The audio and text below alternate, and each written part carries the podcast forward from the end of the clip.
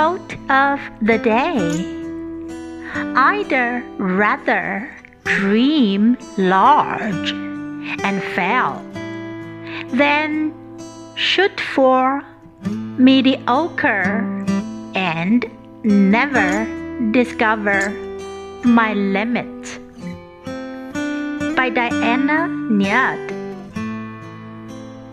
I'd rather dream large and fail than shoot for mediocre, never discover my limit. Word of the day mediocre.